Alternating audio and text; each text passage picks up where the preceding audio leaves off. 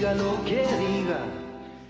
La política en Chile y en el mundo ya no es solo de izquierda o de su derecha. Cada vez más es sobre democracia versus sus amenazas, populismos, autoritarismos y el retorno del fascismo.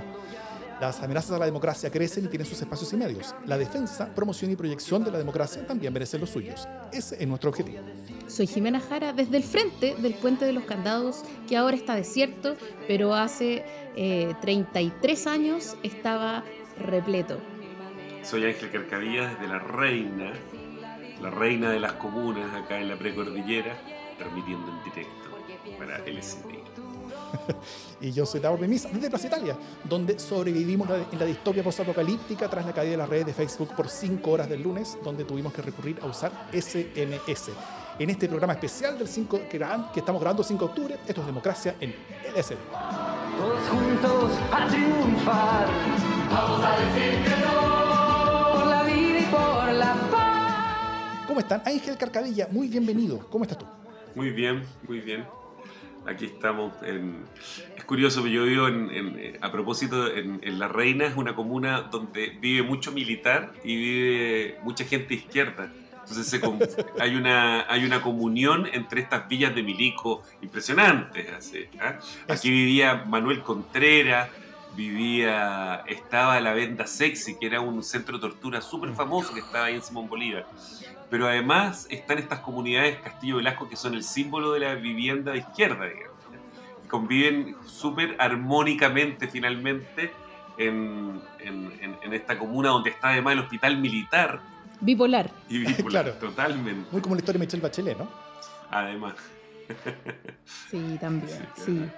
Que debe haber vivido en una. Ah, no, no, ella no vivía en La Reina en esa Ella vivía en La Reina, sí, claro. Ah, sí, en una de esas villas de Milico. No, como, presidenta vivió. No, pues como presidenta, sí. Como presidenta vivía en La Reina en una, en una comunidad también, una, pero una más renovada de Castillo de las Cunas, como de cemento, qué sé yo, que había mm.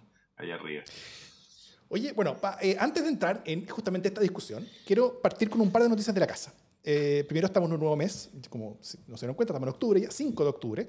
Estamos grabando esto el 5 de octubre, lo van a empezar a escuchar ustedes quienes lo escuchan por podcast desde mañana 6.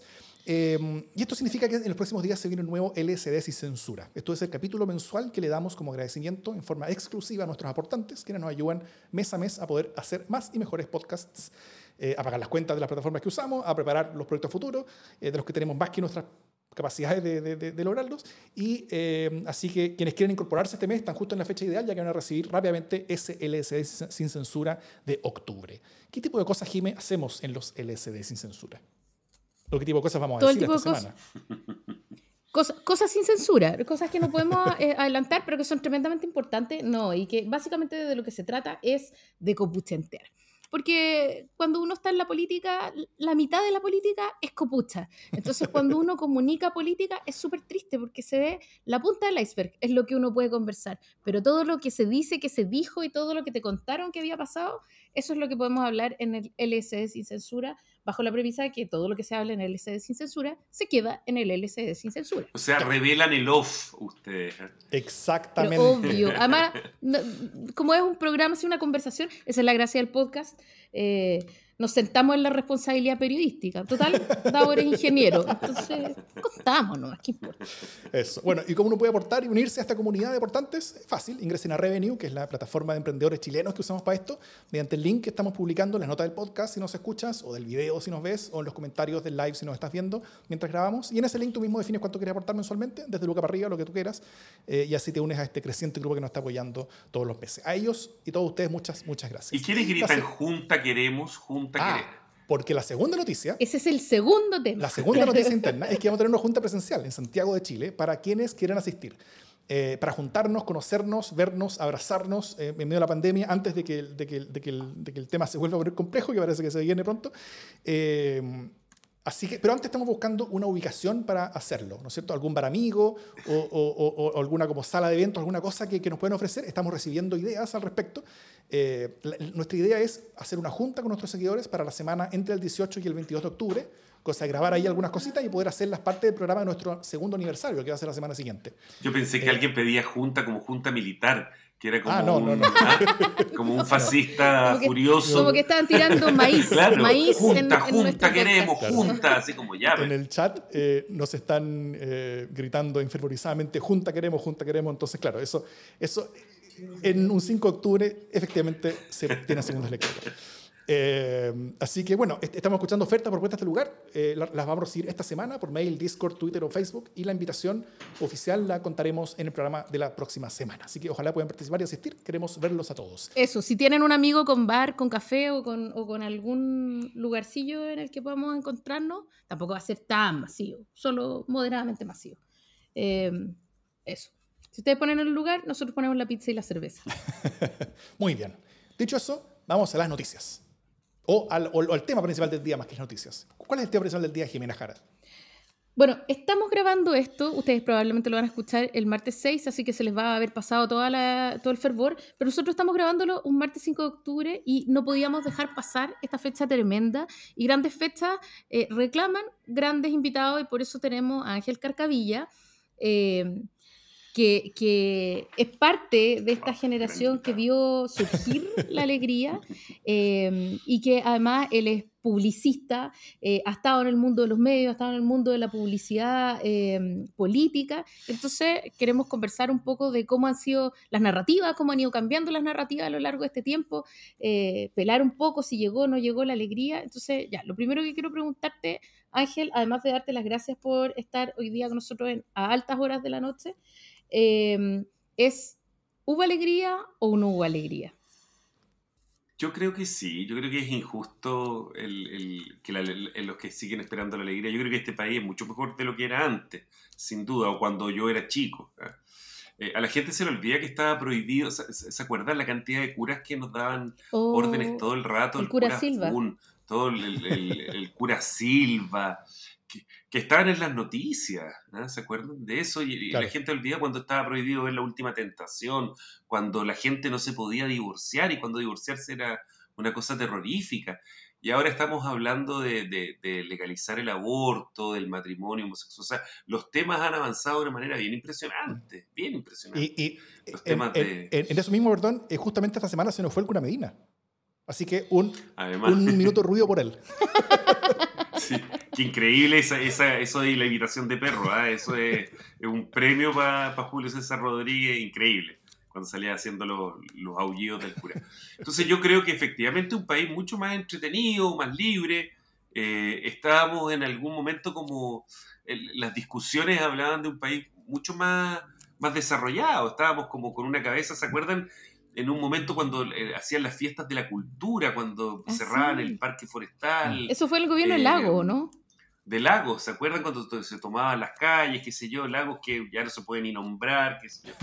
Eh, la Jane Fonda, ah, cuando teníamos la Jane Fonda, que también es otro lugar, otro espacio. Cuando existía eh, Planceta. cuando existía Planceta y se podía hacer un chiste tipo Planceta cuando existía su humor, ahora ya está Olvídalo. totalmente prohibido. No, Cancelado. no, no. Sí, cancelado. Y, y, y un montón de cosas como que vivíamos en una especie...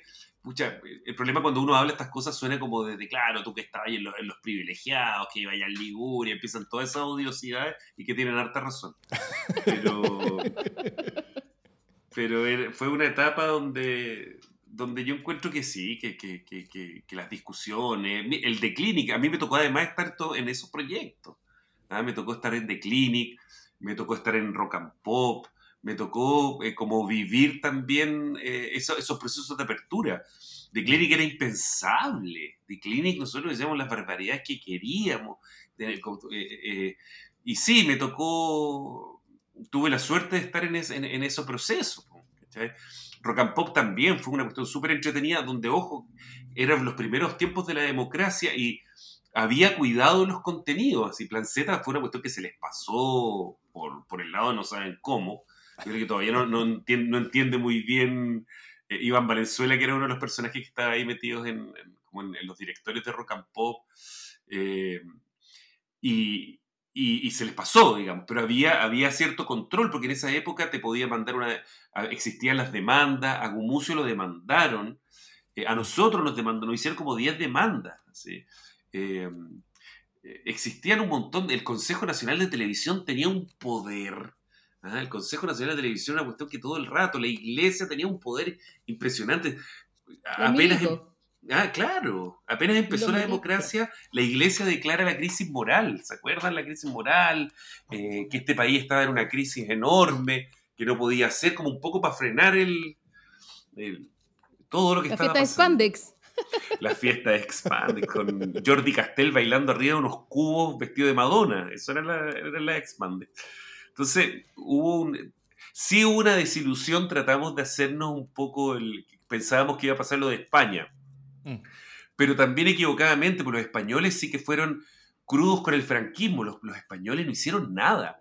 Ah, los españoles no investigaron nada. Los españoles se quedaron en silencio, hicieron una tremenda fiesta, pero no, eh, no metieron, no escarparon nada del franquismo. Es impresionante el silencio que tienen los, los españoles. Es una vergüenza enorme. Y ellos hicieron todo, Almodóvar, la gran fiesta, la movida española, y nosotros pensábamos que aquí iba a venir una, una especie de movida chilena también. ¿eh? Entonces parte la Expandex, parte la fiesta, y ahí inmediatamente la iglesia pone un, la crisis moral, pone como, empiezan unas alarmas a sonar. ¿eh? Eh, así como que calmen, calmen, calmen, empiezan a salir muchas noticias que, de decomisos de droga, empiezan a meterse mucho, muy fuerte en eso, y empiezan a generar esa sensación de que la, la sociedad se podía ir para cualquier lado y, empiezan a generar como controles. Pero, pero, esta, pero, pero este ejemplo con España es, bien impresionante, porque todos nos imaginamos para allá, pero los españoles también sacrificaron lo otro, o sea, fue parte de una campaña, si queréis, como, como de marketing de, de, la movida española, que estaban silenciando una parte feroz que había sido el franquismo, los detenidos, los muertos, los fusilados, los entierros clandestinos que tienen los españoles y que todavía están buscando gente. Mm. Ah, es bien impresionante. Entonces, pero bueno. Esto, esto fue finalmente como la, como la vía chilena al retorno a la democracia también, ¿no es cierto? Porque fue como, como entre España y Argentina en, en, en, en varios, en varios sentidos. Sí, claro. No tuvimos toda, la, toda la, la, la justicia eh, y, la, y el rechazo al pasado dictatorial que sí hubo en Argentina, por ejemplo, en parte porque en Chile 44% de las personas votó a favor de, la continuación de la dictadura, lo cual, eh, y también era una dictadura que, que, se quedó con muchos amarres institucionales que, impidió avanzar, sino muy lentamente, y de 15 años de deshacer esos amarres. Básicamente esa, esa, esa fue, la, fue la principal pega sí, del Era feroz ver a Pinochet todavía actuando, cuando lo veía ahí en el Senado, cuando todo eso fue increíble. Igual fue como feroz, así era. Y por otro lado, eh, en, en esos primeros años, hay un, hay un, eh, un avance económico súper fuerte. Mm. O sea, se eh, hay unos niveles de, de, crecimiento altísimos. En la época de Frey eran como el 8, el 9%, imagínate. Y eso era porque se estaba privatizando todo, entonces era, eh, habían, habían altísimos niveles de crecimiento y se notaba, se notaba que había plata, qué sé yo, en, después con Frey creo que viene una crisis enorme, qué sé yo. Pero, pero hay un momento donde además se nota que como que hay harta plata, hay hartos proyectos, hay hartas ganas, hay harto... Eh, hubo un movimiento más o menos importante de cosas, se estaban haciendo cuestiones, qué sé yo. Eh, con, paralelamente con crisis de derechos humanos, con reclamos, con cuestiones, o sea, todo lo que era... Pero era una sociedad bastante viva. Yo diría que no era una cuestión como dormida eh, y, con, y, con, y revelándose a un, a un sistema eh, beato, con una iglesia muy, muy fuerte, muy poderosa, muy metida en todo, muy opinante. Era tremenda, tremenda, tremenda. Eh, uno se sabía el, el nombre del general del ejército siempre, o sea, el, el, el que estaba arriba del ejército era un dato súper importante, ¿te acordás? Era como, era una autoridad, pero... Y, y en vivo, ¿a quién van a en vivo, ¿a quién van a nominar como jefe, jefe, como comandante en jefe del ejército? ¿Cuáles van a ser los posibles comandantes en jefe del ejército? Ahora ya no es noticia. Hoy uno, uno conoce esos nombres como, como, por, los, como los juicios de, de, fraude. Totalmente. Oye, ya, pero mira, antes que nos, antes de que nos muramos de nostalgia, mm. eh, y, vista que tenemos eh, unas huestes que ya están empezando como a, decir, oye, ya, pero hablemos de lo que viene después de la nostalgia, que también está bien, eh, o sea, creo que está bien recorrer un poco lo que hemos, lo que pasó, ¿no? A mí me pasó ayer que estaba, por otra cuestión, estaba mirando las encuestas, la CEP del 89, de agosto, no, de, de, octubre del 89. O sea, eh, recién instalada, reinstalada la democracia con eh, Patricio Elwen. Y las cifras de aprobación altísimas, ¿no? Cerca de un 60-70%. Después el gobierno de, de, de, Lagos incluso termina con un 73, 72% de aprobación y el gobierno de Michelle Bachelet con un 83% de aprobación, el, gobierno, el primer gobierno, por cierto. Entonces, eh, uno tendría la idea de un idilio y sin embargo, detrás de esto eh, estaban pasando otros fenómenos que apenas se podían pinchar eh, estadísticamente o en, los estudios, como por ejemplo que en el 97, en las elecciones municipales del 97, eh, hubo un aumento gigantesco de votos nulos y blancos, ¿cierto? Entonces hay un aumento muy grande de votos nulos y blancos y entonces empieza la, la discusión politológica de qué significa esto. Y entonces están los, ustedes se acuerdan de esta, de esta, de los autoflagelantes y los autocomplacientes, ¿no? Entonces están eh, los autoflagelantes que dicen, ¿sabéis qué? No, nos estamos yendo a la cresta un poco y es porque no estamos haciendo lo que corresponde, tenemos tareas eh, pendientes en derechos humanos, tenemos eh, tareas pendientes en equidad, tenemos, o sea, nos estamos achanchando un poco. Entonces tenemos que apurar el paso. Y los autocomplacientes, que era como, hombre, no digas eso, eh, vamos súper bien. Lo que pasa es que la gente se, se, se, desapega porque en el fondo está todo tan bien que no quieren ni participar, o sea, delegan las responsabilidades. Este desapego del no estar ni ahí no es porque haya molestias, porque en el fondo no necesitan nada, ¿no? La falta de necesidad hace que la gente se desapegue. Bueno, y en esta conversación entre dos polos, eh, esta sociedad viva de la que hablaba Ángel, eh, se va llenando también de, una, de una élite eh, cada día más avivada.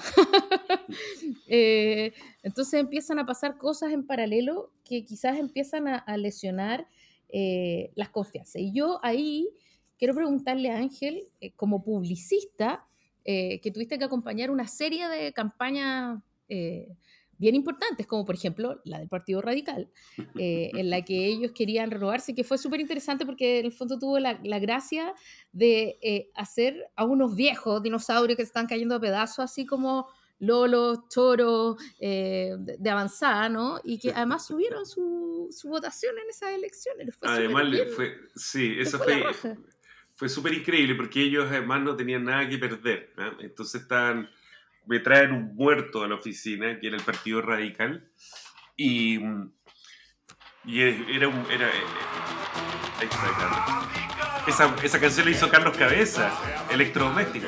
Qué puro ser radical. Imagínate, los radicales baleando con Carlos Cabeza, electrodoméstico.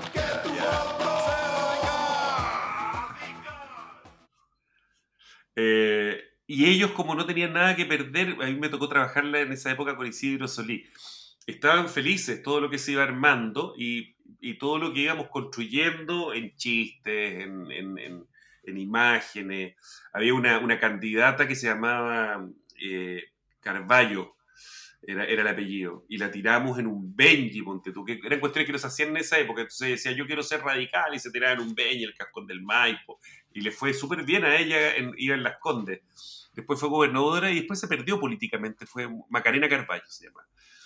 Y, y lo hicimos tan entretenido que fue de alguna manera como el, el fue el, fue muy publicitario además. ¿eh? Y en esa época no se hacía tampoco tanta campaña política. Bueno, se había hecho la del no y después, que fue una, la, la del no fue muy publicitaria. La del no era, todo era marketing, no, no había nada eh, se hablaba en lo político, qué sé yo, pero había mucho, mucho, mucho marketing. Estaba hecha por publicistas, ultra publicistas, con las sonrisas, con todos los trucos de la con todo puesto en la mesa, ¿sí? ¿ah? Ser simpático, empático, una canción entretenida, gente bonita, eh, emocional, hablando, o sea, tenía todo cada uno de los recursos para vender un producto. Eh, ahora las campañas se han vuelto un poco más, más, más políticas. Se habla más desde la política de repente salen algunas cosas como entretenidas que eh, son súper importantes, que sé yo, siempre porque hay que tener, hay que contar una historia. Pero, mm. pero, en esa, pero la del no fue, fue un, gran comercial de Chile. Bueno, y con los radicales me tocó eso, me tocó una cuestión entretenida, muy, muy, muy... Después en algún momento estuve, parece que por ahí nos topamos Davor con la Pepa de Rasuri, no sé si, no. Algo, algo, algo tuve que ver con esa campaña, pero, pero poco, yo tuve que ver un poco antes, hasta, hasta la primaria. Ya. La, primaria me tocó organizarla a mí, de hecho. Ah, perfecto. Me tocó, me tocó después, ponte tú, con, con Andrés Velasco para la primaria. Ahí sí nos topamos. Claro, ahí nos topamos también. Sí. A Andrés Velasco le habían hecho una campaña. La, la Jim está haciendo no saben, gestos en pero este yo estoy momento. haciendo gestos de asco. Tengo que decirlo, porque, mi- porque la- los auditores que van a escuchar este programa van a creer que yo estoy con cara de circunstancia y no, estoy, estoy con cara de náusea. Mientras ah, ¿no te gusta hacen- nada Andrés Velasco? No, guácala, guácala, Guácala. No, ahora se, se anda vendiendo. En el- ya, Ya, pero eso es para el pelambre sin podemos- censura, perdón. Podemos seguir, podemos seguir, sí. Vamos. Perdón. Eh, bueno, tocó la Andrés Velasco, que era una primaria que era, mira, era bien interesante por dos cosas. A él le habían hecho una campaña súper loca, muy marquetera, qué sé yo, primero que era donde hacía así, con unas manitos, andaban en una camioneta por todo el sur, qué sé yo, pero donde uno nunca veía un presidente. Entonces veía una persona súper entretenida con la familia, con los hijos, preciosa, súper entretenida, qué sé yo, pero no aparecía nunca el presidente. Entonces no subía ni nada. Y a mí me tocó en el fondo la segunda parte que era como convertirlo en presidenciable, que era una parte más fome, pero donde aparecía finalmente un presidente. Un Velasco más peinado, más hablando desde la presidencia, que es cuando entra la, la, Michelle. Y ahí a Velasco sabía que iba, no, era imposible ganarle a Michelle Bachelet, que venía desde el cielo como un milagro, no, no, nada iba a ganarle a Michelle Bachelet. Pero él sacó un 20% en esa primera, que fue una cuestión bastante sorpresiva y grande que estaban todos estos personajes que son los que están ahora detrás de Sichela, eh, a propósito. Eh, que estaba Juan José Santa Cruz, estaba, estaban todos detrás de, Andrés en ese momento. Mm. Eh, y, y sacó un 20% que fue, fue, fue, fue súper importante, abrió como una cuestión como fresca, como estos liberales, etcétera, eh, que querían un poco como, como, como tomar ciertos temas, qué sé yo. Y después ahí me tocó ponerle nombre al, al partido político que armaba Andrés Velasco, que a mí me parecía espectacular, que fue Fuerza Pública, ¿ah? al, al El- partido político. El movimiento, el movimiento. El movimiento Fuerza Pública. Sí. y- Nunca, nunca me gustó ese nombre, francamente. Pero bueno. ¿No te gustó tampoco? No, no, no. no. El, a mí me gustaba, ¿sabéis por qué? Porque era, era robarle, era quitarle Lo fuerza sé. pública a los carabineros, ¿cachai? Lo tenían secuestrado la, la, la policía, ese maravilloso nombre que es la fuerza pública, la gente pública. Entonces, la idea de secuestrárselo, de, de quitárselo, convertirlo y entregárselo a la ciudadanía me parecía notable. Pero le fue pésimo, ¿ah? lo, lo criticaron. Y después, ojo, porque además después le pusieron el aburrido nombre ciudadano, porque de ahí ya no hay nada, no tiene, significa nada. Es repetido, es fome, es correcto, una lata ciudadano. ¿ah? No, no, no tiene ni un brillo. Entonces El- ahí el- se el convirtió en vicepresidente Un partido aburridísimo del que, del que da ahora el ¿Sí? vicepresidente. ¿Eres way. tú, Gabo? Acá saludos como, como vicepresidente ciudadano. Y gracias por todo eso. Aunque Pero es fome, muy correcto ciudadano. yo Y además elección español, del nombre. Yo, yo llegué después que la elección del nombre. Sí. Ya. Y el... Entonces, bueno, se convirtió en, en- en- en el ciudadano, yo creo que ahí ya terminó ahí Andrés en cualquier cosa. Y mm, también me tocó la de la Pepe Rasuri. Esa fue muy entretenida. Sí. Muy, muy entretenida porque era, fue totalmente eh, épica. eh, todo el mundo fue una cosa así de la gente ciudadana, de la gente de Providencia. Hicimos unos videos entretenidos. eh, había uno que se llamaba Vuelve a tu cuartel Vuelve a tu cuartel. que era muy. Y- Oye, pero ya, pero e- esa, esa campaña, Ángel, surge justamente la de la Pepe Rasuri con un descontento que ya podía notarse en todos lados, como con la élite tradicional, ¿no? O sea, cier- ciertamente parte de la gran gracia que tenía la, la Pepa era que era em, parte del movimiento como vecinal, ¿no? Claro, y claro. que el fondo, aun cuando era un cargo político, ella tenía una, una mirada política, representaba una mirada de terreno. ¿Puedo- Entonces ahí puedo- lo que te quiero... Sí, dale. Justamente sobre eso, porque, porque a mí me tocó ser el jefe de campaña de Cristóbal Belolio, que participó junto con la Pepe Rasuri y con Javier Sí. Insulza en la primaria de Providencia, que fue la primera primaria ciudadana organizada de Chile, fuera de los partidos, esa fue una cosa política que, que conseguimos ahí. Y, eh, y nosotros, sobre todo al final de la campaña, de- después que aterrizó el, el, el Panzer Insulza para apoyar a su hijo y como que cambió todos los apoyos porque varios gente de los partidos no apoyaban a nosotros, y, y después Insulza logró que, dar vuelta a todos esos apoyos para que apoyaran a, a- Javier, ¿no es cierto? Entonces nosotros estábamos con pánico por la, como por la por el despliegue de la concertación en Providencia.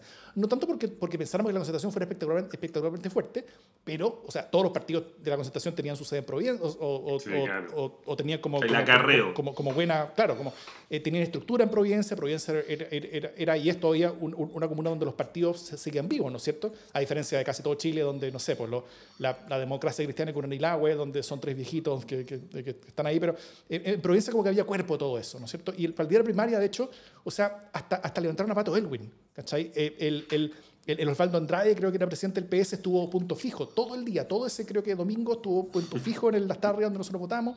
Todo el mundo en la concerta llegó a votar. Y, serán, y los últimos y lejos. nosotros le ganamos a, todo el mundo de la concerta y la Pepa nos ganó a, nosotros, el mundo de la concerta, por, por, poquito. La, la, Pepa a nosotros nos sacó como 200 votos de diferencia, pero, eh, pero nosotros le ganamos la concerta como, por Guaraca. O sea, la concerta entera, con toda su movilización, llevando al expresidente Elwin ahí para votar, llevando todo el mundo, todos los ministros, todo el mundo que había en provincia, fueron todos a votar y salieron últimos por lejos. Eh, y ahí igual, el, igual, igual el candidato era como la Sí, bueno, era, era un mal candidato, es cierto, pero, eh, pero, pero, pero, pero, pero, ahí vimos que, eh, que efectivamente la, como la base cultural y social del mundo de la concertación se estaba destruyendo y ya básicamente no existía, incluso en el lugar donde se supone que era más fuerte, en Chile. Eh, ¿Cuándo todo este mundo se fue a la cresta? ¿Y cuándo, y cuándo pasamos de esa épica, ¿no es cierto?, fuerte como de lo que quedaba de esa épica al menos, a estos 30 años son la peor weá que ha pasado en la historia de Chile y, y, del, y, del, y, del, y del universo, básicamente.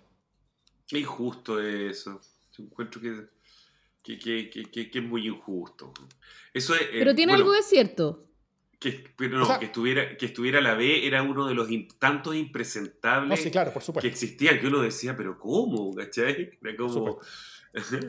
era, era, era, una cuestión que no, ya, bueno, así como dejémosla, ¿cachai? Ahora, como es impresentable, habían directores de empresa que habían sido CNI, que habían estado involucrados en, en, la dictadura, teníamos a Pinochet en el Senado y teníamos un montón de gente operando, que, o sea, a ver, a ver, a ver, tenemos a Hernán Larraín de de, ministro de Justicia y Derechos Humanos y ahora estamos viendo el, documental de Netflix donde por fin lo vemos lo Llevaron engañado, lo llevaron engañado para pa este, o sea, la gran película que tiene que hacer eh, la Raín Hijo es la película de Colonia de Dignidad. ¿ah? Lo está esperando esa película. Eh, eh, yo creo que debe ser ahí un conflicto muy importante porque es un tremendo tema. ¿Cómo abordarlo, digamos? Su versión de los héroes están fatigados. Totalmente, totalmente. Entonces, eh, y, eso todavía sigue, ¿eh? y eso todavía sigue siendo impresentable, digamos. Y bueno, lo que pasó hoy día con Dominga, etcétera, todavía siguen apareciéndonos estos, conejos.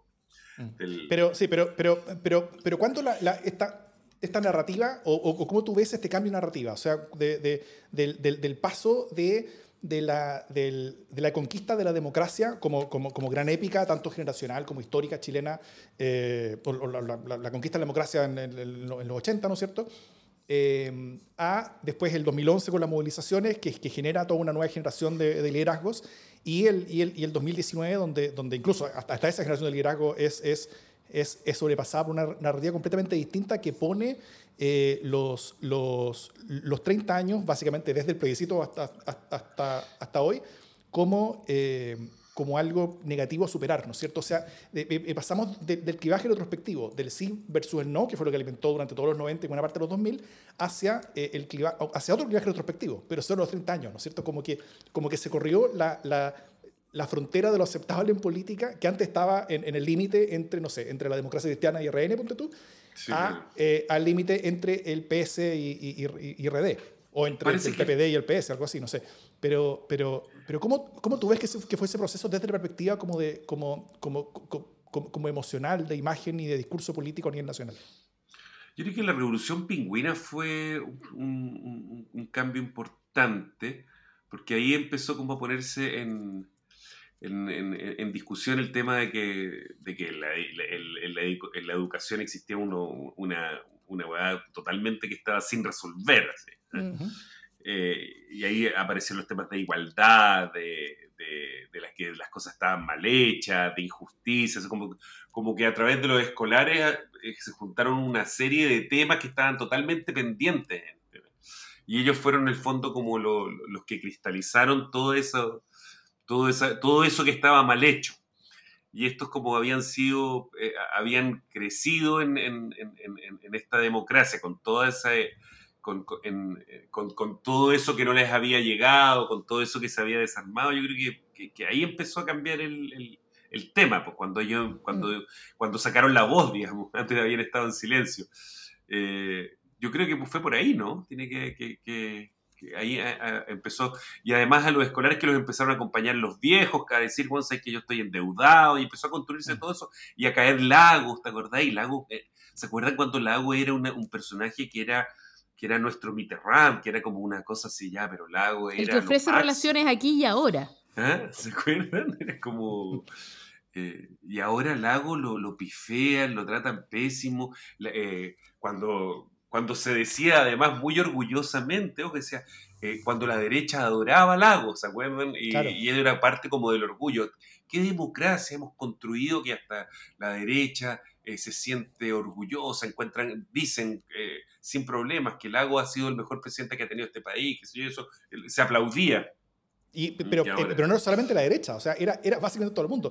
Yo en ese tiempo votaba en el, en el liceo de aplicación, donde, donde votaban todos estos tipos, ¿no es cierto? Eh, Lagos, Piñera, todos votaban ahí. Y, eh, y, me acuerdo que en, la, que la elección municipal, que fue como la penúltima antes de su gobierno, le, queda un año a su gobierno, él, él, entra como al salón, yo, yo estaba esperando en la fila, él, él entra y 90% aplauso y algunas pifias, sí, claro, ¿no es cierto? Claro. y las pifias eran precisamente gente, de gente derecha. pero, pero el resto, aplauso total y completo, o sea, pero Totalmente. completo aplauso. Y, la elección del Lo año mismo siguiente, pasaría ahora con Piñera. Y la, elección del año siguiente, y la elección del año siguiente, que fue la presidencial, vi una pifia. Entra Lagos y era pero un aplauso total, enfervorecido, absoluto, completo. O sea, era, era un censo. O sea, era, era, era todo Chile ama a Lagos, punto. O sea, eso de, de, de, de la derecha amaba a Lagos y la, y, la, y la izquierda se sentía como detrás. No, todo el mundo, o sea, Claro, había alguna gente que rechazaba, pero, pero, pero la enorme mayoría de, Chile amaba con Bachelet también. Al, final, al menos su gobierno eh, eh, terminó arribísima. Pero después de eso, todo se rompió. ¿Y por qué retrospectivamente pasa eso? Porque en su momento, o sea, la cosa es que Lago sale con un 73%, ¿cachai? Hoy día lo miramos muy críticamente, pero en ese momento Lago era como el señor Estado, ¿no? El baluarte de la República eh, y hoy día es como el comandante en jefe de las concesiones, ¿cachai? No podí. Concesiones. A nosotros, yo, bueno, el primer dato, yo voto en la misma mesa de Ricardo Lago, y, en la mesa 22, en el centro. Y entonces me toca verlo en las elecciones, qué sé yo, y en las últimas lo han pifiado, pero mal. Y ahora ya eh, aparece una, una, comisión, porque él siempre va a votar, que, que empieza a revisar todo ¿cachai? Como, ¿Y cuál es el mejor momento para que él pueda ir a votar? Para que no lo pifeen, porque la última vez lo pifiaron muchísimo. Mm. Eh, entonces es, bien, bien, bien, bien jodido lo que ha pasado con el pobre. Uy, pero algo te iba a decir, se me olvidó. Qué espanto. Eh, no me acuerdo. Eh, es que han pasado 30 años, pues, se nos acaba también la memoria. ¿Cómo, cómo, cómo, cómo, tú ves que fue, que, fue, ese proceso? Porque finalmente Lago es como, es como el símbolo hecho persona de todo ese periodo, ¿no es cierto? Eh, y, y, y, al final el, el ah. cambio de apreciación sobre Lagos mismo tiene que ver con el cambio de apreciación sobre ese periodo mismo. O sea, donde, donde había un Chile que aprobaba todo lo que se estaba haciendo y pasamos a un Chile que rechazaba todo lo que se hizo como si siempre hubiera estado malo. Siendo Mira, que buena parte de ese Chile en ese momento lo aplaudió. Ya me acordé. El, para la, yo hice la campaña del Pato Fernández a las constituyentes. Y Lagos generosamente nos hizo un, un, saludo a, Patricio Fernández de apoyo, ¿eh? cariñoso. Yo quiero apoyar a Patricio porque además está más viejo el caballo. Y nos hace una, un saludo de apoyo. Y lo pusimos y los reventaron. ¿ah? Nos reventaron, nos reventaron, nos reventaron el pato. Pero, con un odio, con una rabia, con un, una cosa espantosa, espantosa, espantosa. Tuvimos que sacarlo de las redes sociales. Pero además lo reventaban en Las Condes, en Vitacura, en, porque ellos estaban en el distrito 11 iba el pato. Ah. Pero, pero bolsa, bolsa, bolsa, y lo que es una pena, porque antiguamente eso valía, pero un, apoyo del lago era, era importante. Ahora, nada, no, no, nadie quiere ni, ni usarlo ni nada. Eh, y lo mismo con la Michelle. La Michelle también ha bajado harto su, su, cuenta. ¿ah? Eh, no, pucha, uno la podría usar, eh, era encantadora, qué sé yo, pero ahora también hay una furia así con la Michelle, qué sé yo. Eh, la, pregunta, yo, y yo estoy de acuerdo, o sea, no todo es malo y, ahí tiene mucho que ver cómo los relatos surgen y se, y se asientan, eh, pero tampoco todo es bueno, o sea, no es como, uy, no entiendo de dónde salió tanta, tanta virulencia en el fondo. ¿De qué se quejan?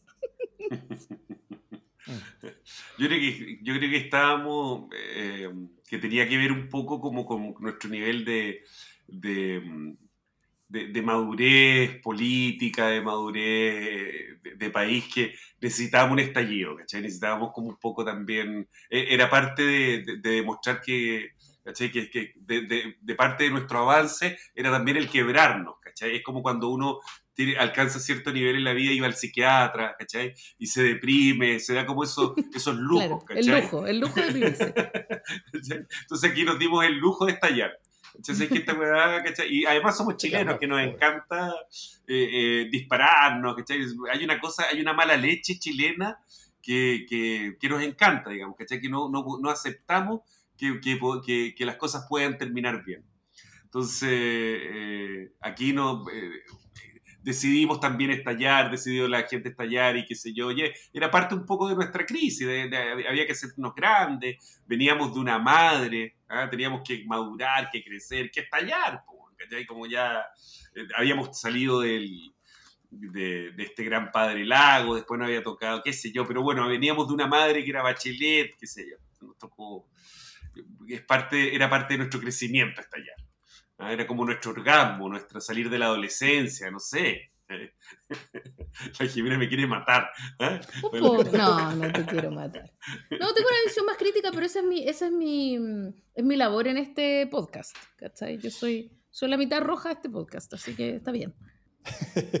o sea, hoy, hoy, hoy la cosa como está es que, es que hay, un, hay un nivel de como, como, como, de cansancio con respecto al camino que se llegaba, ¿no es cierto? Como que, como que el, el, camino o el pacto social que alguna vez Chile pareció tener, o sea, porque en un país donde, donde, donde el presidente de la República o, y la presidenta de la República tiene entre 70 y 80% de aprobación, es un país que tiene un pacto social funcionando, aunque sea un pacto tácito, aunque sea un pacto... Eh, eh, pero eso, obviamente estamos muy lejos de eso. Ningún liderazgo que, que se presenta hoy día a la presidencia puede aspirar a un, a un número así, yo creo, eh, en, en, en ningún escenario.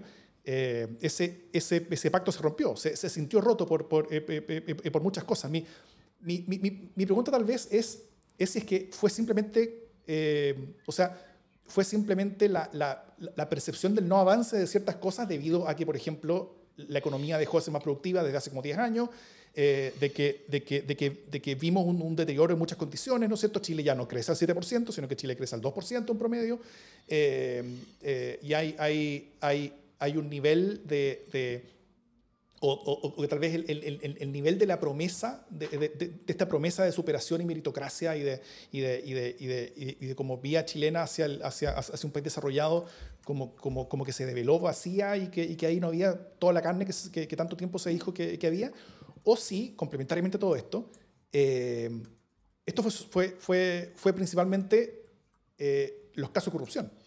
Y esta corrupción política eh, terminó rompiendo básicamente todos los lazos que, que, había entre la sociedad con la clase política y también con cualquier tipo de dirección que esa clase política estuviera mostrando a las personas, ¿no es cierto? Eh, no sé cómo lo ves tú.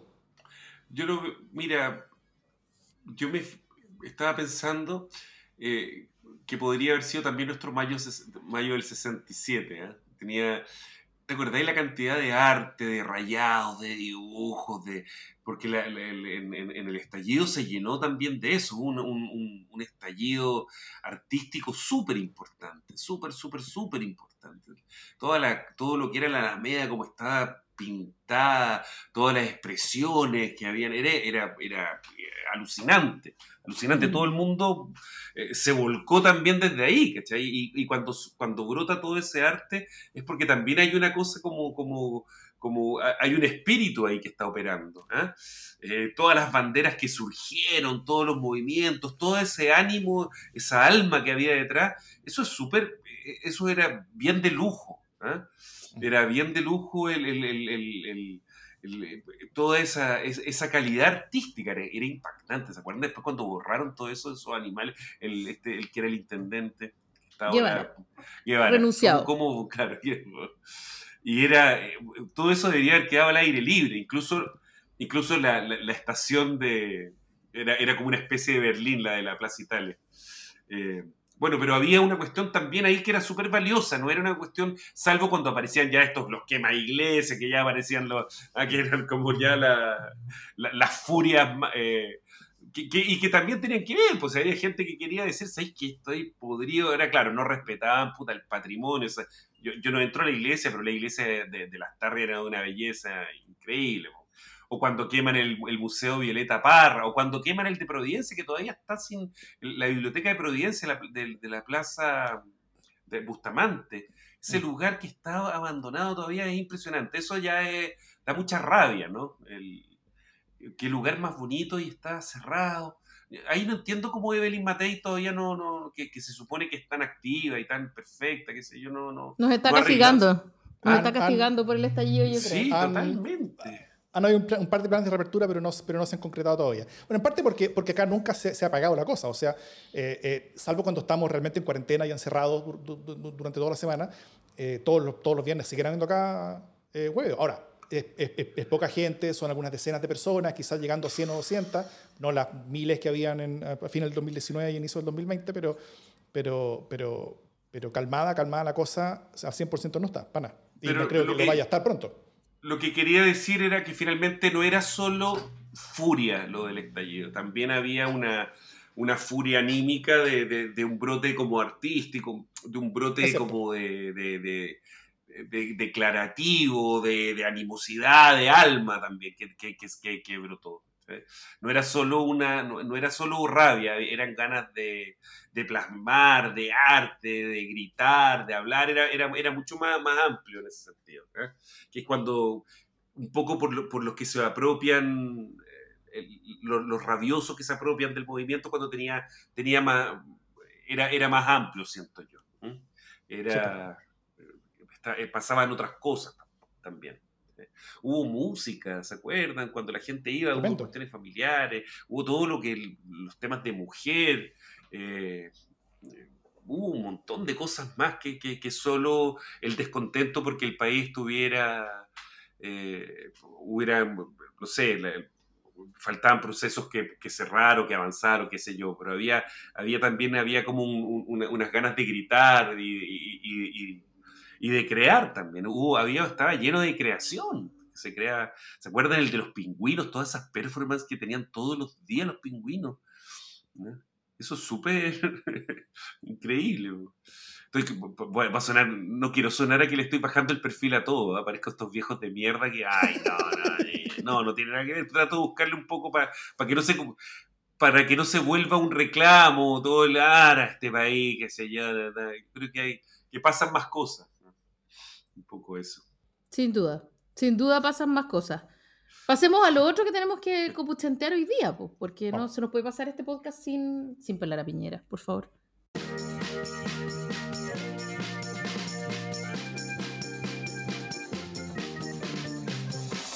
Bueno, nuestro, programa la semana pasada trató sobre los días horribles que estaba teniendo Sichel, ¿no es cierto?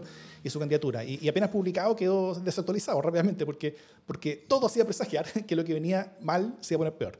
Eh, después de la presión incontenible por decir si había retirado su 10% o no, Sichel termina reconociendo que sí lo había hecho y termina también argumentando, para cambiar un poquito el foco la atención, que para evitar que las sucias manos de la izquierda se apropiara de los fondos, eh, él los había retirado para protegerlos ¿ah? y que por eso iba a poner esa posibilidad para todos, posibilitando el retiro del 100% a otro tipo de instrumento financiero o algo así. Y con eso pasó de ser, eh, al menos como en su propia venta, ¿no es cierto?, el responsable en el debate de los retiros pasa el tiro a, hacer, eh, a, pasarse todo por, por arriba y, y, quedar como el más irresponsable dentro de todo como, la, como el, los presidenciables. Eh, y todo su mundo, todo su apoyo, buena parte de los votantes miran como atónito esto, como rajándose la cabeza sin entender un poquito qué, fue lo que pasó. ¿ah? Y, eh, y, y, y, todo esto estaba en llamas cuando The Clinic publica su entrevista en, al, padre biológico, que en parte contrastaba y también en parte confirmaba con la historia de experiencia vital, ¿no es cierto? contada como 150 veces por el mismo Sichel, y, y, en cada medio imaginable. Y, creo que, que, dejó a Sichel como mentiroso para algunos, que vieron con la diferencia entre las versiones, y como víctima para otros, que vieron la similitud entre las versiones, y en parte también termina un poquito cambiando de tema, ¿no es cierto? Y le saca un poquito de presión al tema del retiro que realmente lo estaba matando. Eh, y todo esto termina brotando, ¿no es cierto?, cuando no una el fin de semana, sino que dos encuestas terminan por confirmar lo que, veníamos, lo que veíamos como posible la semana pasada, eh, que fue que Cast sobrepasó a Sichel, ¿no es cierto? Ya en dos encuestas como que están mostrando eso. Eh, y, y, ahora, eh, a estas horas, y hace un par de días, la campaña está en modo de reorganización estratégica. ¿cómo, cómo, cómo, han visto ustedes esta, esta, esta como, como, no sé si continua debacle o, o, o se cae algo por salvar? O sea, y, y, y, tal vez como, como, como, nivel como de, como, como de narrativa e imagen, ¿cómo, tú estás viendo, Ángel, eh, el último par de semanas de la campaña de Sichel, que yo creo que ha sido, o sea, va a ser un caso de estudio, ¿no es cierto? Es impresionante, está, está buenísimo todo. Hay una cosa que es súper importante, ¿eh? que no solo bajó Sichel, también subió Jana sí, Proboste. ¿eh? Eh, que, algo importante decir. Subió José Antonio Cast de forma súper clara. Eh, eh, eh, Yana Proboste se ha movido todavía dentro de los márgenes de error. Así que... Pero subió cuatro puntos, entre 8, de 8 a 12. bueno, pero está, está, en 12 puntos que yo creo que puede seguir subiendo. Puede ser. El, con respecto a Sichel, es bien curioso. Bueno, claramente Sichel la pasó mal. O sea, el tipo dio la el papá dio la entrevista y, y, y dejó claramente, o sea, uno vio que llevó una vida súper como desordenada, ¿no? sé si... Eh, él decía, el, papá decía que igual, y, yo creo que efectivamente tiene que haber sido así, o sea, a Seychelles, entre todo ese desorden tiene que haber existido cierto orden porque a él le permitió, finalmente él salió adelante, cuando todo es tan caótico, uno, salvo que sea muy brillante, que él no lo es, eh, logra, logra uno como, como, como, salir adelante. Pero yo creo que hubo, hubo ciertos elementos de contención entre todo ese desorden. ¿eh? Ahora, él ha usado parte de su historia, pues eso, él, él, ha usado todo el rato, escribió un libro, entonces era obvio que tiene que, tiene que tiene que ser parte de la campaña y tiene que ser usado como un elemento en su contra, a favor, y van a seguir saliendo más antecedentes. Él se puso al centro y tiene que, que aceptarlo nomás. No, no, no, hay nada que hacer. Eh, fue parte de su campaña, entonces era obvio, o sea, qué raro que no lo hayan hecho antes. Yo me preguntaba, yo decía, es qué raro que no aparezca ninguno de los amigos de Sichel cuando era joven, que, que hablen, que digan algo. Él, él, reconociendo su pasado pobre, qué sé yo, en Colón 9000, que era como donde él decía que ahora él vive arriba, vive en la, en la comunidad Castillo Velasco, que está arriba en Fleming que está sobre Colón 9000. ¿eh? Eso es bien curioso. Que uno tiene que pasar todo Colón 9000 para llegar a la, a la, comunidad de Fleming y él se fue arriba, de abajo para arriba. Pero no aparecen los amigos de él, no aparecen compañeros de curso, no aparecen vecinos, nadie da testimonio. Eso es raro. En, en, en, en, parte eso es porque las redes, al menos las redes políticas que le hizo en su juventud y en su adultez temprana, eh, como que todos están traicionados por él, ¿no es cierto? porque porque todos eran de C, todos eran de, de, mundos muy distintos a los cuales él hoy día, entonces difícilmente van a ser a defenderlo hoy día. Claro, pero hay amigos que uno conserva del colegio, hay una vida que uno conserva del colegio. Aquí no, no hay nada, no hay nadie que dé ningún testimonio y, mm. y, y con el partido que él le ha sacado esa cuestión, eso, eso es extraño. Eh, está su hermana, eso sí, que lo salió defendiendo en la segunda, que yo creo que comunicacionalmente tiene que haber sido bien efectivo, pero tengo la sensación de que de, a mí comunicacionalmente. A Sichel me parece que es mentiroso en su cara, que tiene un... Tiene, se le, tiene gestos que, que, lo delatan, tiene un gesto como en la boca, tiene una mirada que, que no es muy transparente. ¿eh? Tiene, no, tiene cara de vivo, que es como en, en, Chile, tiene cara de pillo. Eh, y eso, yo decía, qué raro que la gente no reconozca la cara de pillo que tiene, que, que, que en política eh, es importante tener como cierta transparencia, que él tiene cara de pillo y, y, se le nota, así como la cara más, más ética que tiene Boric, por ejemplo, ¿eh? que tiene cara de buen... Que, que, ahora han insistido los frente amplistas de peinarlo, de ponerle la barba como ordenadita, que ponerlo... Y se puso hasta anteojos Boric, ¿eh? como para, claro. para, que no haya duda que es un buen, como es un buen niño. ¿eh? increíble esa cuestión. Eso me, también me ha sorprendido, pero bueno, pero... pero pero con Sichel sí, es parte de, de, de, la campaña, pues si las campañas estamos en campaña y son con todo, aquí se, se saca todo eh, y, y, van a ser así. Estoy esperando que pase con, con Cast. ¿eh? A mí, la otra vez escuchaba el domingo a Cast con, con, con, con Iván Valenzuela uh -huh. en el programa y es súper entretenido como habla Cast, porque... Sí es súper certero, va al hueso, es cálido. Ah, es súper bueno, y habla, es impecable, es súper... es entretenido. Y después escuché a Boric, y Boric está siempre como en un estado de ansiedad súper fuerte, entonces quiere decir, quiere, quiere decirlo todo, y empieza a hablar así, te empieza a aburrir. Y Cast no, tiene un, tiene un ritmo que es muy bueno, muy eh, eh, el uso de las palabras, la calma con que habla, da la sensación de que hay certeza, de que, de que está diciendo la verdad. Es bien increíble, así, muy increíble. Mm. Por eso ganó tanto en el debate, ¿ah? por eso le fue tan bien el debate, que, que porque siempre dio la sensación de que hablaba con la verdad, desde su verdad, que te puede caer peso, lo que sea, pero él era claro en su tema. Y eso, para, pero tú no sentís que te está mintiendo. Tú crees, o sea, tú puedes decirte que está, está loco, o sea, un enfermo, porque, piensa como Porque en el debate mintió varias veces, de hecho. Pero lo piensa. Claro. Lo siente. Totalmente. Totalmente. Entonces eso es, es, bien impresionante. Y él yo creo que puede acercarse cuando empieza a vestirse más de la UDI y empieza a acercarse a ese eh, a esos votos, qué sé yo, puede acercarse incluso a un, a un mundo de centro que diga, que estoy harto del desorden, yo no quiero más hueveo y quiero a alguien que, que, no, no, me interesa nada. Ni esa gente que dice, que, que, el que dice siempre, mira, yo esté quien esté, tengo que seguir trabajando porque a mí nadie me regala nada. Ese votante, yo creo que prefiere votar por un cast que le garantiza que él va a poder seguir pagando las deudas de la casa que tiene, va a poder cambiar el auto el próximo año, va a poder hacer cosas, qué sé yo, va a poder seguir en el fondo endeudándose, eh, mm. más que un Boric que es demasiada pregunta, demasiada... Eh, demasiado movimiento para su vida, digamos. O, o incluso un Sichel que, que, puede representar un poco como Piñera, que, claramente ha demostrado que no, que no pasa nada. Que, que, O sea, yo creo que una, una, cuestión importante que ha pasado es que esta idea de que, porque Sichel tenía este, este, esta idea de, de basar, y por eso era importante su historia, porque era como yo puedo llegar donde quiero llegar, y también quiero que tú llegues donde quieres llegar. ¿Cachai? Que era esta idea como del mérito individual, ¿no? Como yo te voy a llevar a donde tú quieres llegar, tú, no tu comunidad, no tu gente, tú, tú como individuo, y vaya a dejar a todos los buenos con los que estáis atrás, ¿cachai? Y vaya a mirar tu, tu casa de arriba. Como, él vive, pero, a toda la población abajo yo Como él vive, claro. Pero, pero esa idea, esa, esa narrativa se basaba en el hecho de que, de que él realmente te quisiera llevar. Y hoy día, eh, con lo que ha salido de, de, de y con esta idea que yo no, nunca hice lobby, pero salen todos, ahí sí salen los ex conocidos a decir, oye, claro que hiciste lobby, pues hiciste lobby conmigo, pues, amigo. Entonces, ahí uno empieza a tener la idea de que este gallo como que te quiere esquilmar un poco. Y yo creo que ahí esa idea del tipo meritocrático que gracias a su esfuerzo llegó donde está, es como, te cayó un poco demasiado chispeza, mm. es, un poco el cuento del tío. ¿no? Entonces, y ahí es donde el, el, votante que estaba considerando a lo mejor votar por Sichel dice, es que mejor voy a votar por este otro loquito, por Cast.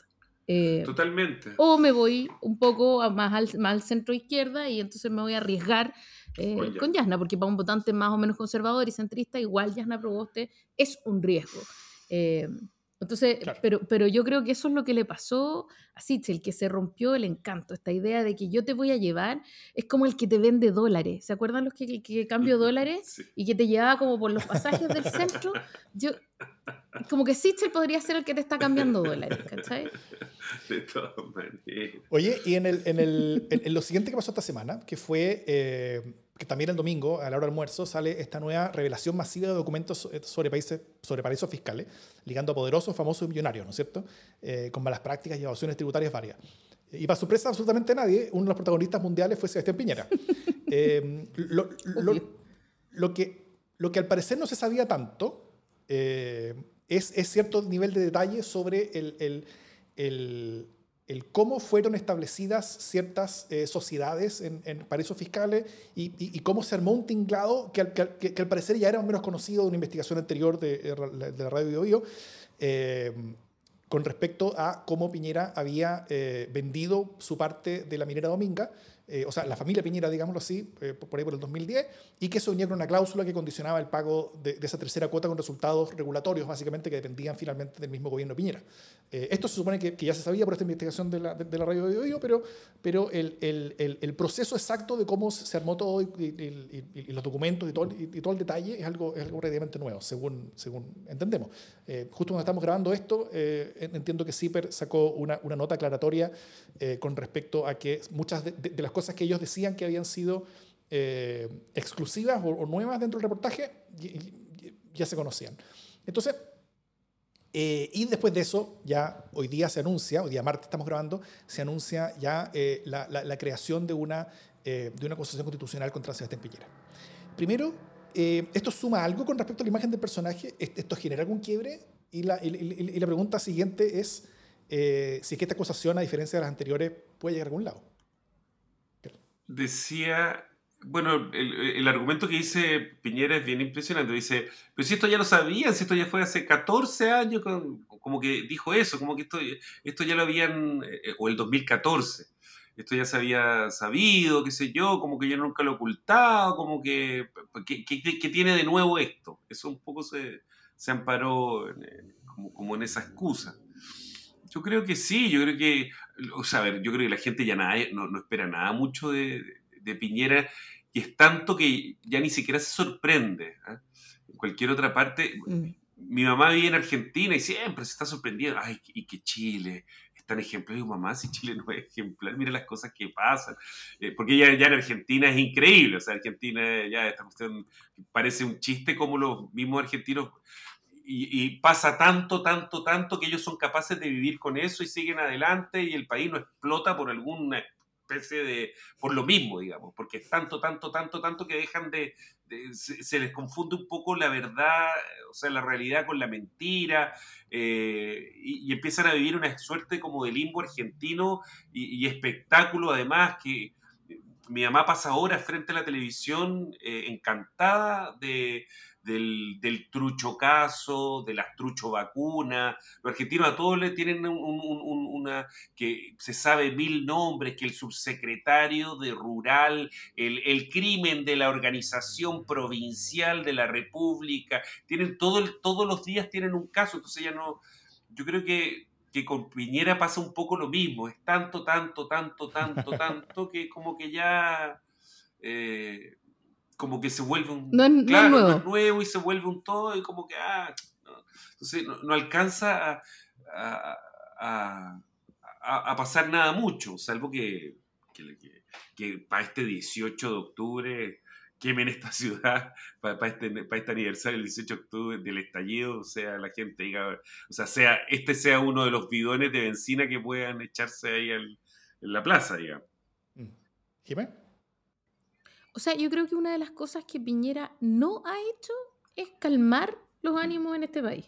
O sea, es, es, un, es un permanente motivo de incordio donde esté, ¿cachai? Como que tiene el súper talento de, de dejarla embarrar, ¿cachai? Como que en el fondo me pasa que, que este tipo es un tipo que eh, no solo dejó una cagada política, ¿cachai? Porque eh, daña la institución del presidente de la República, ¿cachai? Porque podía haber tenido eh, presidentes que te gustan más, que te gustan menos, que hicieron unas cosas, que hicieron otras, pero un gallo que evidentemente, así como evidentemente, usó la presidencia de la República para enriquecerse, eh, que es una cuestión que ocurre con, Piñera, es alguien que de verdad desprecia y deprecia la institución de la presidencia de la República.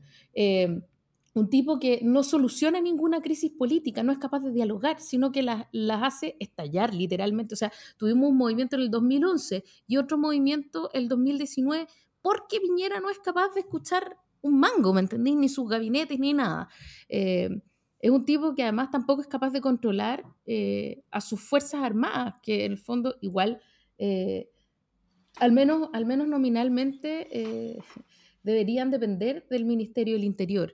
Eh, y además, caga su propia alianza, o sea, no solo nos cae mal a todos, a todo el país, eh, no solo eh, deja la embarrar la economía porque pasan 10.000 cosas que no tendrían por qué pasar, pero pasan con él, sino que además destruye su propia alianza. Es como realmente un gallo bien impresionante en eso. Y entre medio se hace rico, porque, porque tiene como, esta cuestión es como una adicción, ¿no? Nosotros siempre decimos que Piñera es un apostador. Eh, y entonces no puede dejar de apostar. Y yo creo que la gracia que tiene respecto de la investigación del de, la radio Bio, Bio es que eh, es cierto que sabíamos que había hecho esta compraventa en las Islas Vírgenes y que había eh, evadido impuestos así, etcétera, etcétera, etcétera. Todo eso se sabía, pero así como que, como que la venta estaba condicionada a que él no declarara reserva. O sea que en el fondo la última cuota está eh, es una no sé cómo, cuál es el nombre del delito, ¿no? Y tampoco lo quiero decir acá porque ya, ¿para qué más demandas? Pero, eh, pero en el fondo, el gallo está pagando eh, con un favor político una, una cuota con la que su familia se hace rica. Eso es, ¿cachai? Es un pago político, eso es. Y eso es lo que sale y que es bien escandaloso. Ahora dicen que no hay ninguna posibilidad de que esa acusación prospere por los plazos que tiene, ¿no? Eh, y, yo ya a esta altura nada me sorprende porque en realidad nunca creí que este gallo iba a durar tanto en el poder para el 2019. Muchas veces hablamos sobre si se tenía que ir o no. Ahí, por supuesto, teníamos una diferencia con Davor que creía que, que, él tenía que seguir gobernando. Yo decía, hay que sacar a este gallo que le saca los ojos a la gente, etc. Pero ya pasaron todas las cosas. Bueno, ya, no le, pero, pero tampoco le pasaba nada con que le sacaran los ojos a la gente, en realidad, ¿cachai? Es más, ni siquiera nombraba a la gente a la que le sacaban los ojos hasta el final. Eh, entonces, un gallo que pero pasa por el lado de las cosas más graves, eh, medio metido en esas cosas y, y, sigue ahí, tú decís, gallo, realmente alguien lo protege, tiene pacto, tiene pacto, habría dicho. Además, una de las, eh, mucha gente decía, o sea, la riqueza de Piñera iba a ser una garantía de que él no iba a robar. ¿Para qué si ya es tan rico? No va a ser como los políticos que roban. Él no lo necesita. ¿ah? Bueno, claro. Ese, es un argumento que, eh, que, eh, eh, que, siempre revive cuando la gente se olvida y se muere cuando la gente se acuerda de, cómo, es lo que pasa cuando, cuando, cuando alguien nació arriba. Claro, entonces como es bien impresionante cómo lo odia la misma gente de derecha, cómo lo odia a los ricos, es bien increíble todo eso. Otro de los comentarios que dicen, pucha, que ganas de, que, hay mucho rico diciendo, mira, sabes que nosotros no tenemos que volver a gobernar para que nos dejen trabajar tranquilos. En el fondo, cuando mejor nos fue es cuando, cuando nosotros no éramos poder y podíamos operar en las sombras tranquilamente y nadie nos hueveaba, que es un comentario espantoso, terrible, ¿ah? y que bueno, probablemente Jimena eh, debe haber sido esa una de las razones del estallido de, toda esta gente operando detrás de, todas estas manos oscuras, qué sé yo. Eh, es parte de. Las manos invisibles. Eh, bueno, como. Dale. No, no, ahora a mí me sigue indignando que quemen los buses que yo ocupo, que son maravillosos, que tienen aire acondicionado, que son eléctricos, que son preciosos y que se pasean por toda la ciudad. No, pues sí está bien, si todo, aquí todos condenamos la violencia, venga ah, donde Oye, y, desde, la perspectiva política, ¿ustedes creen que esta, acusación puede seguir una, una, una, una, suerte distinta? La Jime dice que no, hace, hace gesto que no. No, yo creo que no, yo creo que no y que eh, hoy día, o sea, como que en el fondo no, no creo ni que estén los votos. Eh, ni tampoco hay fundamento, mm. creo yo. Eh, o sea, hay muchos fundamentos para sacarlo a patadas, ¿me entendí? Pero esos fundamentos son morales, son éticos y, se están a destiempo. Desgraciadamente la justicia funciona con tiempos, ¿cachai? Y si, la, y si los tiempos para acusarlo ya prescribieron, hay pocas posibilidades de que, de que eso ocurra. Ahora que deberían sacarlo, deberían sacarlo, pero no hay cómo, ¿no? Estamos en ese, en ese terrible momento en el que todos sabemos que este gallo no debería estar donde está, pero no hay ninguna razón legal para sacarlo. No, pero, pero, pero, la acusación constitucional es una acusación política, finalmente. Entonces, entonces razón legal no tienen que haber, tienen que haber votos. Pero han perdido, han perdido fuerza las acusaciones constitucionales, así como... En parte como forma, porque cuando se hace mucho, cuando pierden esa exclusividad, cuando pierden esa ritualidad, se convierten en cualquier cosa. O sea, cuando. Y eso, eso fue el problema. Se, han hecho como varias y que no, no andan y que se amenazan con cosa, y no terminan en nada. Entonces, ha perdido valor la forma. deberían llamarse de otra manera. Deberían, o encontrar otra, o, otro nombre para. para eso. ¿Cómo deberían llamarse, Ángel? Las patadas en la raja. Amenaza de patadas. No, ¿cómo se llaman? Las que hacían en los. Sí. El, el, el, el reality, amenaza de Ah, eh, convivencia. a- amenaza por convivencia. Por convivencia. por- Eh, yo tengo una visión distinta eh, en, en esta ocasión. Yo, yo sí creo que están cagados de miedo. O sea, creo que, creo que las palabras y, y volumen, sobre todo con, con el que habla ¿Pero quién está cagado de miedo? Eh, yo, yo, Ah. yo creo que el volumen con el que está hablando, por ejemplo, el ministro Belolio es- es una cosa bien, bien dura. Eh, y yo creo que esta acusación, a diferencia del- del- del- de, la, de, la de hace un par de años, a fines del 2019, sí puede ser aprobada por, por varias razones. Primero, el gobierno ya está desfondado completamente. Ahí todavía no lo estaba. O sea, ahí, ahí- todavía había cierto, cier- eh, es- eh, cierto elemento, al menos de su propia coalición, que lo defendía. Sus parlamentarios están por la libre ya hace rato, ¿no es cierto? Con- con- con los retiros del 10% ya, ya no hay capacidad como de, como de mantener ninguna unidad. Eh, va a ser en pleno proceso electoral, donde muchos de ellos van a estar buscando su reelección. Y defender a Piñera hoy en día de esta acusación yo creo que es mucho más difícil de vender ante los propios públicos incluso que la acusación anterior. La acusación anterior tenía que ver con un, con, con un conflicto callejero donde había bueno y malo. Acá, ¿quiénes son los buenos? Solamente hay un malo nomás. O sea, ¿quién, ¿quién puede defender lo que está haciendo Piñera? Nadie, absolutamente nadie. Entonces, eh, sí, sí creo que es mucho más difícil defenderlo, sobre todo cerca de una elección. Entonces, yo creo que perfectamente podrían encontrar los, no sé, creo que son cuatro senadores oficialistas que, que se necesitan para llegar a, a los dos tercios y sacarlo. Eh, y además yo creo que esto es un desechar completamente. Eh, onda como peleando con París en quinto lugar. Sí. Bueno, lo que debería servir es que se paralice Dominga al menos, ¿no? Que, que Es, es- difícil porque eso ya está, eso ya está en su curso. Entonces ¿Sí? es, es difícil que, que, que- que haga algún cambio ahí. Sí.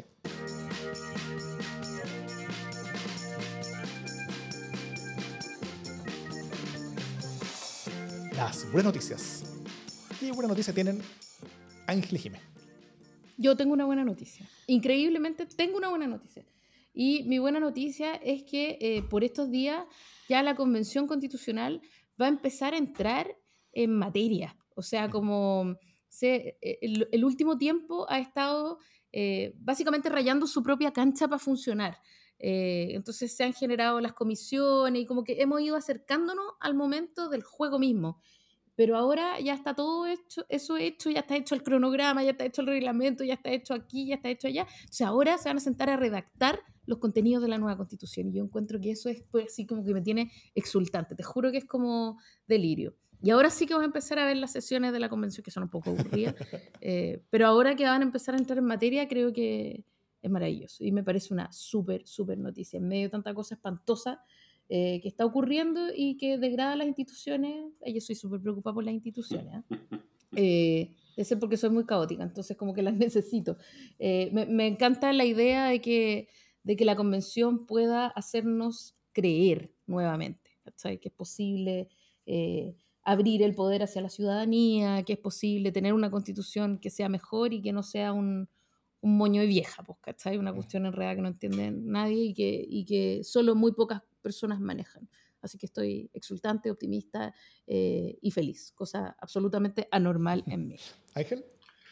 Yo estoy mirando lo que pasa en, en Santiago con la Iracy Hasler, con la, la alcaldesa, y, y la buena noticia es que está funcionando la, la educación en, en, en Santiago como no funcionaba hace, hace rato. Y eso es gracias a que los comunistas tienen un súper buen manejo y, y entrada eh, con, con, con, los escolares. ¿eh? Está Rodrigo Rocco a cargo de, de, la Dirección de Educación, que también era, era de nuestra época, ¿te acordás? Era, eh, Rocco era un, un, dirigente estudiantil cuando nosotros éramos jóvenes. Dos veces presente la fecha. Exactamente. Y, y entonces... Yo lo amaba, yo estaba igual enamora, enamorada ¿Ah, sí? de debo decir. Y a él lo pusieron los temas de educación y está, está como funcionando. Hace rato que no, que, que, que no se escucha nada malo. ¿eh? La otra vez aparecía ella en el Instituto Nacional cerrando el año con, con las graduaciones, el, el, en el Barros Arana, no en el Nacional. Ahora en el Nacional, con esto que lo abrieron al, a, claro. a educación mixta, siento que, que, que, Santiago va a ser un súper buen ejemplo de lo... De, de, de, de, un nuevo Chile. Y tengo la sensación además que, que, que, la comuna está pacificándose, ¿ah? que está llena, que está media de eh, está como la gente en la calle, como que está viva, pero tengo la sensación que ponte tú en temas de delincuencia está disminuyendo, porque está, ahí está llena de dinero, está como están liberándola por un lado y, y, controlándola por otro fuerte. El parque forestal está lleno, lleno, lleno de policías. Es impresionante. Mm. Es impresionante, impresionante, impresionante. Entonces tengo la sensación que se va, que va a pasar algo entretenido en, Santiago como, como lugar. Así, ¿ah? Santiago era un desastre. Mm. Yo, yo, yo nací, me crié en la comuna de Santiago y era un desastre. Estaba feo, desordenado, como urbanísticamente, qué sé yo. Petica que va, y, y, con gente que odiaba, con mucho odio, ¿ah? eh, los vecinos que odiaban a los migrantes, que se me que se va a provocar una, una suerte de fusión, una suerte de armonía, una suerte de encuentro, que eso es muy bueno lo que, y eso creo que los comunistas pueden hacerlo muy bien, ¿ah? y, una, una, comuna que lo necesita harto. Hay que mirarla, yo estoy mirando la arte y me interesa, encuentro que, que, confío en mm. ella. Qué bueno. Mm. Mi buena noticia es lo que está pasando con Facebook y que no solamente es que se haya caído durante muchas horas todo y que, que pudimos vivir sin toda esa red durante un rato, que tuvo eh, paz para mucha gente, pero también problemas para otros, sino que más bien eh, todo lo que pasa a, a, nivel de estas revelaciones, de los Facebook Files en, que está publicando el, el Wall Street Journal, eh, sobre esta está eh, como whistleblower, como, como, como, denunciante, que trabajó para Facebook y hoy día está denunciando y, y, funcionando incluso con el Congreso de Estados Unidos, moviendo ciertos cambios que son necesarios en estas redes a nivel mundial, ¿no es cierto? Que es una calle que se llama mm. Frances Hogan, que, que, donde se han estado revelando hace un par de semanas todo, todo, lo que ha pasado. Yo hice un par de hilos al respecto en Twitter para que lo vayan a ver. Y eh, ahí, como cuento todo lo que, todo, todo, lo que se ha revelado y, creo que es muy sano y muy positivo, eh, porque cómo, funcionan estos algoritmos y cómo funcionan los incentivos de estas plataformas muchas veces son profundamente dañinos. Y el, y el, hecho de que se esté básicamente pavimentando el camino para que, la, para que una, una mayor regulación sea completamente inevitable, para, para que, para que este, este tipo de cosas sean como mínimo neutras para la democracia, o sea, ni siquiera que, que la ayuden, sino que, sino que simplemente que no hagan daño, como, como lo que están haciendo hoy día en muchas partes del mundo, donde, donde desde, desde generan eh, eh, como, como eh, maximizan el, enojo entre las personas en la discusión cívica, hasta incluso facilitan los, los, eh, los, genocidios en algunos países del, sudeste asiático. Eh, y, creo que es una buen, un buen camino y buena noticia que esto se esté revelando. ¿no es cierto? Hoy en la mañana, martes en la mañana, esta, esta mujer, ex ejecutiva de Facebook, eh, habló ante el Congreso y el domingo estuvo en 60 Minutes hablando y también con una entrevista en, en, el, en, el, Wall Street Journal. Ella al principio empezó como, como reveladora, como whistleblower anónima y hoy día ya ella dio a conocer quién es eh, entonces, eh, eh, Mark Zuckerberg tiene un, un, contrincante bien, bien, importante y bien claro en la, en la esfera pública y eso creo que, que, es muy potente y muy positivo. Eso. Súper. Con eso, con este, con este programa, quiero darle las gracias a todos y esto es Democracia en LSD.